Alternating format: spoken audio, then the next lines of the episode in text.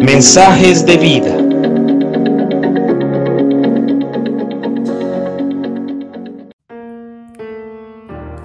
Buenos días, te saluda Nicolás Espinosa. En la Biblia, en Romanos 10:11 leemos, Todo aquel que cree en Él no será avergonzado. Para que la fe bíblica sea real en tu vida, debe ser depositada en lo correcto. A veces la gente simplemente piensa y dice, solo tenga fe, solo crea. Cuando una persona dice solo tenga fe, la primera pregunta que debe llegar a tu mente es, ¿fe en qué? Cuando dicen solo crea, pregúntate, ¿solo crea en qué?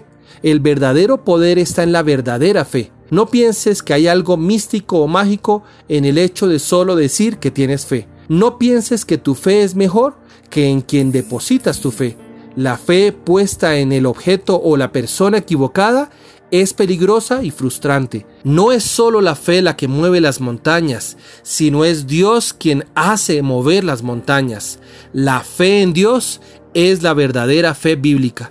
En Marcos 11:22 la Biblia dice, en la Biblia dice, respondiendo Jesús le dijo, tened fe en Dios.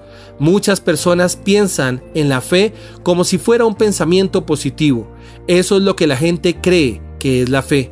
Pero la fe no es un pensamiento positivo, aunque la verdadera fe sí te ayuda a pensar positivamente. Y es que no hay nada malo con los pensamientos positivos, pero muchas personas creen que hay algo místico y mágico en solo pensar positivamente. Si tú haces de la fe solo un pensamiento positivo, ¿sabes lo que va a suceder? Te vas a desanimar porque llegará el momento en donde tú intentarás pensar positivamente y por más que lo intentes no lo lograrás. Un niño le dijo a su padre, papá, creo que reprobé mi examen de matemática hoy. El padre le dijo, eso es pensar negativamente, debes pensar positivamente. El niño entonces le contestó, estoy positivamente seguro de que reprobé. Por lo tanto, si miras en tu interior y solo estás intentando pensar positivamente, en realidad te encontrarás frustrado muy pronto y te desanimarás en vez de animarte. Hoy te digo, deposita tu fe en Dios, porque Él es más fuerte que tú, y esto ya constituye que tienes la mejor ayuda, porque aunque vengan las pruebas y las dificultades y los pensamientos contrarios, Dios es quien te ayudará esto es la mejor garantía que siempre hay alguien más fuerte que tú, que te ama y está dispuesto a ayudarte.